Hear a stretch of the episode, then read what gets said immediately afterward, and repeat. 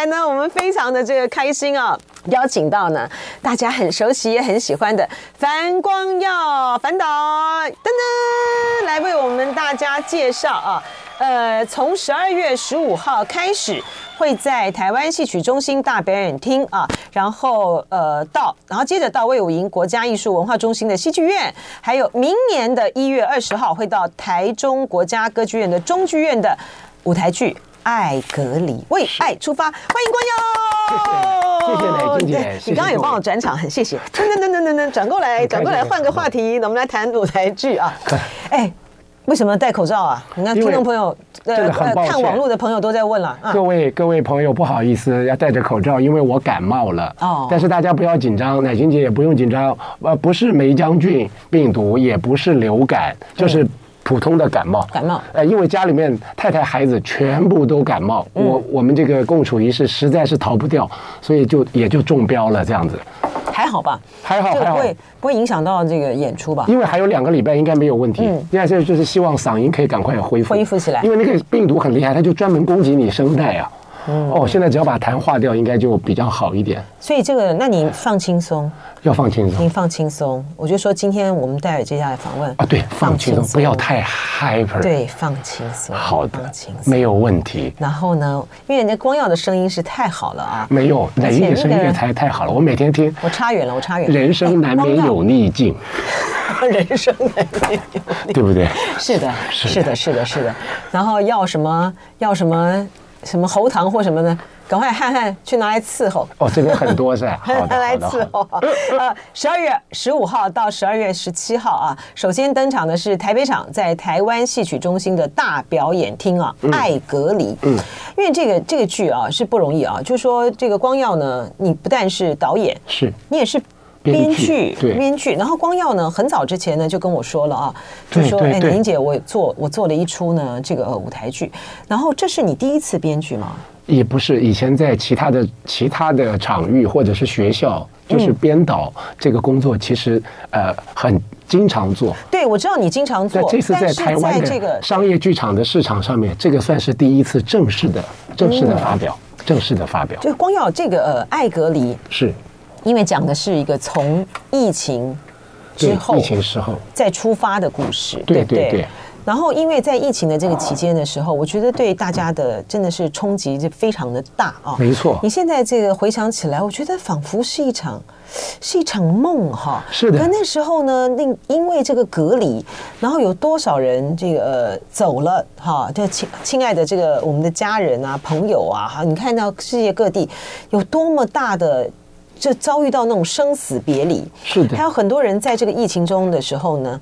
生意倒闭啦，失业啦，碰到各种各样的困难，所以说，你这个爱隔离是从一个什么样的一个故事去出发呢？OK，嗯，因为大家，我我要先要解释，这个爱隔离啊，并不是要唤醒大家在疫情期间的种种的痛苦以及不悦，那也不是大家都很爱隔离的意思，而是在那个非常时期啊，爱与隔离。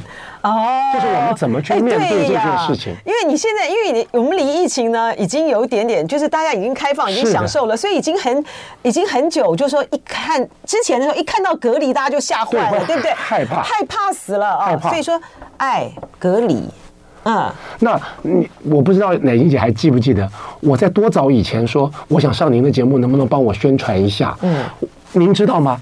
各位听众、观众朋友，《爱隔离》这个戏大概是全台湾所有剧场作品里面受到疫情影响延后最后一个可以登场的戏，大概是我们这个戏。因为其他的人的那个延期，大概在今年度以前都已经演完了。我这个戏本来是在二零二二年的春节过后要演出，然后因为疫情起伏，又有碰到高峰，我们赶快取消延后，因为票太难卖了。然后到了延到六月，二零二二年的六月，结果又来个奥密克戎，又有一个高峰，实在也没有办法推，结果就就再取消，再取消送案，一直到今年年底。才有场地可以才排上档期，对不对？好可怜哦，就是这样子。嗯，那那个是后期，我们已经在制作了。前期更更有趣，我就是在大概二零二零年跟制作人谈，我们要不要来做一个什么戏，有各种各样的想法。嗯，那因为那个时候全球已经有疫情爆发了，嗯，大家都记忆犹新嘛。也就是说，台湾的疫情落后国外大概半年到一年，对吧？对对对。好，然后我大概在二零二一年四五月间开始准备筹划，我真的要动笔写了。嗯，刚好碰到那个时候，全台湾三级警戒开始啊，然后我们的工作，表演艺术工作全部取消。就是那个阿公阿公对，对对对对对对，从那边开始爆。还有什么？还有什么？葡萄王啊，狮子王啊，什么一大堆王，对对对。然后还有那个呃三加十一缺口啊，什么好 OK。那么就在那个时候，哇，在家里面百无聊赖啊，而且。呃，由那个焦虑变成恐慌，那怎么办呢？没办法，只能告诉自己要积极啊！人生不能就这样瘫在沙发上。嗯，我就从沙发上爬起来去打电脑，就写了这个戏。哦，是这样啊。对。然后这个戏是那刚好就是在反映这个时间。我跟你讲，就是很绝妙。我也不知道哪里来的灵感。嗯嗯。好。有一有一对夫妻，台北市的中产阶级的夫妻，他们长期相隔异地而居。嗯，我演这个呃先生，张本鱼演出这个女主人。嗯，OK，周先生跟周太太，周先生常年在上海打拼工作，嗯，他呢就在家里面带着女儿，啊，照顾女儿以及照顾年年迈体衰的公公。嗯，就他全职家庭主妇，然后。他觉得好不容易要等到这个女儿已经快要成年了，他受不了了，他很想要逼这个先生回来跟他谈离婚，用律师函把他逼回来了，然后刚好碰到三级警戒大爆发，嗯，那么，呃，我回台湾要先住在隔离旅馆里面两个礼拜，嗯，好，隔离完了以后回到家里前十五分钟，我的爸爸，戏里面的爸爸染疫送负压病房。嗯，所以我没有见到父亲的最后一面，但是随之而来的是什么？因为家里面有人确诊，必须要居家隔离。对，女儿从外地的这个呃外县市的技术国际学校被赶回家里来，因为大学已降，全部停课。嗯，好，三个父亲、母亲、女儿本来三地而居，现在因为居家隔离，反而被绑在一起，不得不来面对家庭的困境。哎，好看呢！我现在我就是处理这个主题。哎，好看呢，因为哦，哎，好看，因为蛮有意思吧？非常有意思，因为你讲的呢，就是真的是当时的时候我们会碰到的一个状况，而且它的那个张力很够的地方在于是一种一开始你本来是要分要分手的哈，分手的。那分手的原因呢，其实就是因为太太少聚。没错。啊就是因为长期隔离，隔离对，然后现在呢，在一起的时候呢，是被迫聚。被迫被绑在一起，被绑在一起，被迫聚啊，被迫相聚啊，对对对。哎，所以他是，所以他在这个进入，他在进入到，哎哎，大家大家在进入到一个封闭的这个空间里面是的时候，你的关系就会变得很尖锐。是的，你的关系越尖，而且还要在这个，因为居家隔离嘛，居家隔离，我们当时的规定又很严，对不对啊？你要必须，而且你们彼此之间，大家也很担心，就是说我如果不够严格的话，我可能会不会是。我染疫了，是的，影响到你等等之类。他那时候，他那个在那个被隔离的这个状态的时候，他其实还有一种这种生死焦虑。没错，没错，因为他还担心我的那个老父亲已经到负压隔离病房。是，可是我们每天新闻打开，我们都知道，就是最危险的就是年年迈老年患者，送进去大概八九不离十都都难难逃死劫。嗯，然后有很多的人间悲剧发生了。嗯，就是天人永隔，见不到亲人最后一面。因为你没有办法去医院探视，然后我还我读阅读了非常大量的新闻，有的医生就是在这个病房里面，在隔离病房里面拿着手机视讯给家属，跟他们让他们道别。这个在我们的戏里也有体现出来，但是这个戏不是一个悲剧。嗯嗯，这个是这个戏我自己我自己笑称哈，大概是亲情伦理家庭一悲一喜写实狂想，呃，这个荒谬剧。哎，这个我觉得呃，这对于演员的演员的考验很大，非常大，很大。就是他在这个呃这个空间里面，他要演出那种压迫跟紧张，而且他也要呃带出来你们自己之间彼此的关系啊，就是说为什么走到今天这个地步，我们要如何的来面对？是是。然后他所以。可以先可以透露一下吗？就说你跟这个呃周先生，您跟周太太张本鱼是你们这个当初呢是怎么认识的？嗯，怎么认识啊？他肯定是浓情蜜意的认识，那就不会跟观众详细的交代。嗯，但是他们在成婚之前日子是过得很好的。嗯，就是女儿啊，其实是这两个人在美国生下来的。哦，他们本来就是可能是高收入。嗯，那美国生下来两年之后，先生被调去上海了。嗯，所以呢，女儿不得不跟着妈妈回到台湾来，然后就在妈妈的抚养跟照顾之下，渐渐的长大。然后念国际学校，念国际学校，因为他美国籍嘛。嗯，他现在快要满十八了。哦，那很大了。对，女儿快要满，所所以他因为他在国际学校，美国籍，他自己会有一点什么，就是那种个人主义特别的强烈，再加上十八岁很叛逆，所以这三个人呐，等于是被关在家里面是水火不容的。哎，而且我也好好奇，因为呢，说导演呢呈现出来，还有编剧他呈现出来舞台剧，虽然是最具张力的那一块，但是呢，因为他在去设想人物的时候呢，他的背后的那个就像冰山的底层，他要很深才能够把这个剧情发展出来。所以这个女儿是一个什么样的女儿呢？这个太太，哎，两个人牵涉到的纯粹只是分离而想。离婚吗？还是有外遇的这些情节？欢迎回到飞碟午餐的现场，我是尹乃菁。今天呢，我们请到呢，在台湾的商业剧场呢，第一次呢，既挑战编剧，又挑战导演，同时还要演员啊，这个导演。编三位一体的这个樊光耀，他要为大家推出舞台剧《爱隔离》啊，十二月十五号到十二月十七号呢，是在台北场，是台湾戏曲中心的大表演厅。我就说我很喜欢那个地方啊，他那个表演厅的，其实那个台湾戏曲中心的。那整个哈，它有比它它有一大两两小吧，我记得对不对哈？一大两中了哈。我觉得它那个场地呢非常的好，然后它的演出的环境呢也很好。然后我们就是呃在台北啊，在台湾的听众朋友也都很方便啊。你们坐我们坐捷运呢到这个芝山站，走个五分钟就到了。它那边还有餐厅啊、简餐啊，可以吃点东西啊。淡水线芝山站，芝山站一号出口五分钟。其实它那个建筑体是蛮漂亮的，是蛮漂亮的，光影好棒啊！你看这介绍的多好呀！好，然后呢，十二月二十二号到二十三号呢，是在魏武营国家艺术文化中心的戏剧院。然后明年呢，一月二十号、一月二十一号是在台中场台中国家歌剧院的中剧院。欢迎大家呢到 TixFun 售票系统踊跃买票。其实舞台这个呃表演啊，艺术表演呢，在碰到这个选举的时候呢，特别是在热季的时候，都非常的辛苦啊。是。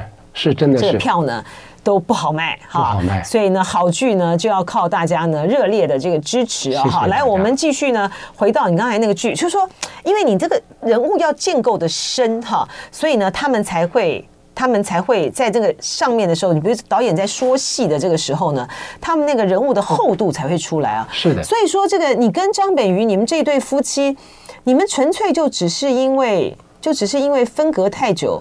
所以感情疏离了，他怪你都没有办法照顾家庭，还是说有外遇有小三呢？我先这么讲，就是你有外遇呢，还是说他有另外的也有情人呢？问的太好了，嗯，问的太深刻了。因为什么？我们想家家有本难念的经，是啊。可是后来回想一下，有很多人生的难题，真的差不多。但是最大的是什么？因为人性里面有有一些会有破坏性的东西，叫什么？比方说怀疑。猜忌、嫉妒这些东西，那像莎士比亚的剧本里面，这些人性都已经剖析到非常深刻的地步了，是吧？好，那么这对周先生跟周太太，就是当然太太因为长期分分隔两地，她就是一直怀疑，甚至不用怀疑，你就是有小三在那边，所以你才不回来。当然，因为也是工作的关系。对。那但是我真的调查了一下，我自己的同学也是这样子，什么意思？有太多的台商或者是。派驻在啊大陆的那些工作人员，他真的呀，他一年跟家里面共聚的时间不到两个月的，不到两个月，你把假请光都非常辛苦。那这么十五年以来，台湾的这个变迁，有很多人是牺牲了自己的家庭，造就了两岸的经济。是这个样子的。那那因为这两个人当然有问题嘛，可是问题在于什么？先生心里面也一直想起多年前太太可能不忠。可能纯粹两个人的猜忌，就是坏猜忌哦。纯粹两个人的猜忌放在心里面很久，然后在这个我们现在居家隔离了，终于要大爆炸，结果最大的冲突点。都是你以前怎么样，你现在如何？是不是如我所料？这个东西一层一层被剥开，是非常非常荒谬的。嗯，你可能大家可能会认为这个剧情很俗气，但是我觉得不不不流俗的，这个很妙，因为这就是生活。摊开来，很多夫妻之间就是这个样子，就是为了这种事。然后那个时候大家讲，在居家隔离期间，好多话都没有讲完了，就是吵架，连架都吵完了怎么办？哇！我的天哪，大眼瞪小眼，那个很痛苦。嗯，那最重要的，我们这里面有一个女儿，女儿很叛逆，但是她又起到了像是一个。那个结合剂的那种感觉，嗯，他非常尊重父母亲，你们要离就离，不要说是因为我而不离。他受的这个西方的教育，国际学校的教育，嗯，然后这里面还这很重要，啊你们要离就离，你不要说是为了我，对对对对对，就说今天没有这种说你为了我牺牲的这回事，是的，对，所以很多爸妈都很喜欢这样，然后往里面挖呢，都很喜欢讲说，哎，我今天我之所以没有跟你这个爸爸这个离开，都是因为你呀，我今天要不是因为要不是因为你还小，我怎么怎么怎么的话，我早就我。早就想，我就早就想离开了。所以，所以当这个爸爸妈妈想要对女儿这样子情绪勒索的时候，嗯、这个女儿完完全全不吃这一套，第一时间就你们不要把我扯进来。你们当初我小时候离的话，你你们在十五年前里，我现在一样十七岁、十八岁。说得好，就是这样。你这剧本好会写啊！是，有我很会写对白，真的。很会写。对对，这就是他们的心情啊！对，是的，是的，嗯嗯。所以，当父母亲看到女儿这个样子的时候，不得不去回想一下，这个三个人呐，在女儿的嘴巴里面是什么？我们一家人就是一家不太熟的家人，嗯，不太熟的家人，那如何借由这一次来证明我们的亲情还有温度呢？他有没有可能再死灰复燃呢？嗯。然后这个女孩子，这个女孩非常的有 guts，她在她在这个戏的最后。不但去开导他的父母，真的吗？你要剧透吗？呃，当然不要完全开导他们，而且他做了一个非常厉害的决定。哦，真的吗？对，让他们他们的父母亲面对家庭的危机，面对自己婚姻的危机，但是是可以在家庭里面，是不是有机会可以重修旧好？但是后面这个结局是开放的，我们没有告诉大家他们到底最后居家隔离结束之后，他们是不是真的就。这个家庭就、欸、我好喜欢这种剧本哦，对呀、啊，就是让大家有一个在思考，而且本来这个爸妈呢，就是我们传统啦啊，我们传统的这个教育呢，其实都还是觉得，就是说小孩子呢，你是爸妈是有教育的责任嘛，哈，小孩子呢是不是听爸妈的话，早就不是这一套了，就在就在这个呃樊光耀的爱隔离里面呢，我们就可以看到，其实孩子呢，这个女儿十八岁的这个女儿，反过来呢去。教育了他的爸爸妈妈，是的，是的，是的，是的。哎，这好有趣哦！哎，你这，哎，这个剧本这样子的一个靠对白，然后对话、演技堆积的。这个很这种剧本很难写，这个因为我他要很 touch，对，他要很 touch 到每一个人真实的真实生活的那一点啊，嗯，因为我从从，所以你的你的居家隔离的成果很好哎，我唯一感谢疫情的就是把我这个剧本逼出来了，对，那么中间经过排演啊、导演，然后我们不断的在调调整，到现在基本上我觉得蛮稳定的，而且很。真的，就老王卖瓜的话，真的很精彩。那么，呃，刚刚讲的演女儿的这一位，对，李芙蓉，李芙蓉是我近年来在剧场界非常非常欣赏的、喜欢的一位青年演员。嗯，她大概才三十出头，她的演技、口条、爆发力都非常惊人，非常好的一个。呃，一个女演员，那我们就是一家三口嘛。另外还有一位，好奇怪，巧克叶信威。叶信威哦，我以为他是演爷爷还是什么的，不是？对，很妙，他一个人分饰多角。哦，这个爷爷啊，是他他演，但是是在我梦中，就是他已经进，我的爸爸已经进了负压隔离病房，我们看不到了。但是我做了一个噩梦，我在梦里面跟他道别了。那这场戏是我这个戏里面等于说是一个大卖点。那我非常非常深刻的去经营他。首先以这个演员来做出发，他是一个京剧演员，啊，是吗？他是唱五花脸的哦，所以呢，他这个身上啊身段很好哎，他身上这个功夫很好。然后呢，他还会跳街舞，真假？街舞跳得非常好。好亮，好妙。所以你看他这个质感，他可以演什么呢？嗯，我给他写的都是在梦境当中，就是我的这个戏是写实的，但是里面有超现实、有 fantasy 的 part，就是他来担纲，他演秘密客、不速之客，什么意思？就是侵入者。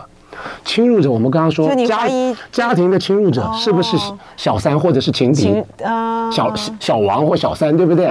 好，但是最那个时时间最重要的侵入者是什么？就是 COVID nineteen。哦，所以他又演我的爸爸，又演 COVID nineteen，这最主要，又演我当年的一个情敌。在我的噩梦里面，这是对我自己周先生的一个最大的压力。哎，很棒哎，内心的最深层的恐惧。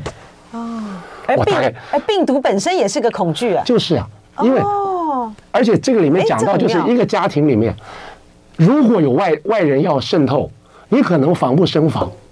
那那你该怎么样去去去巩固自己，去把自己坚定起来？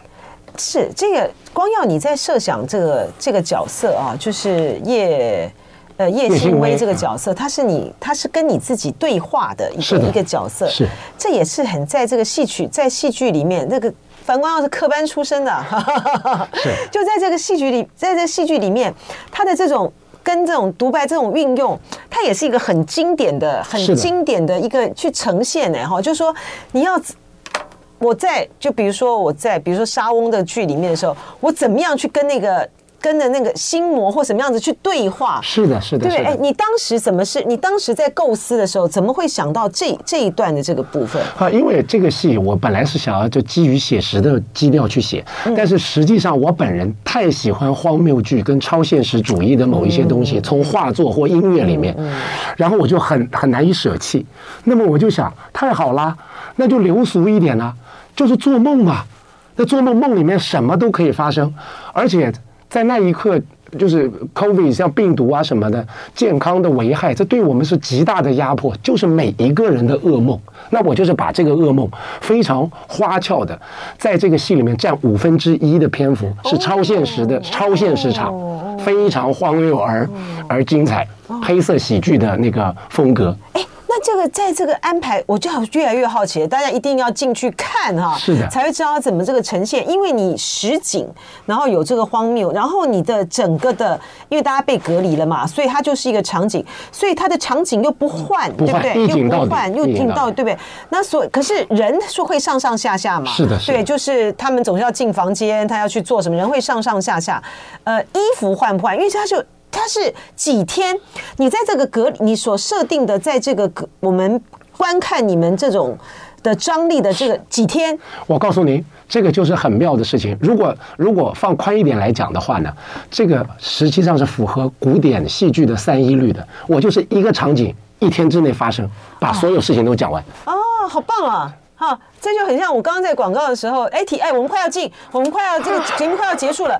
这个呢，欢迎大家呢，十二月十五号到十七号，先是台北场啊，然后二十二号到二十三号是高雄场，然后这个一月明年一月二十、二十一号是台中场。欢迎上这个 TixFun 售票系统来支持樊光耀的舞台剧《爱隔离》，谢谢大家，一定要去看这出好戏啊！就爱点你 UFO。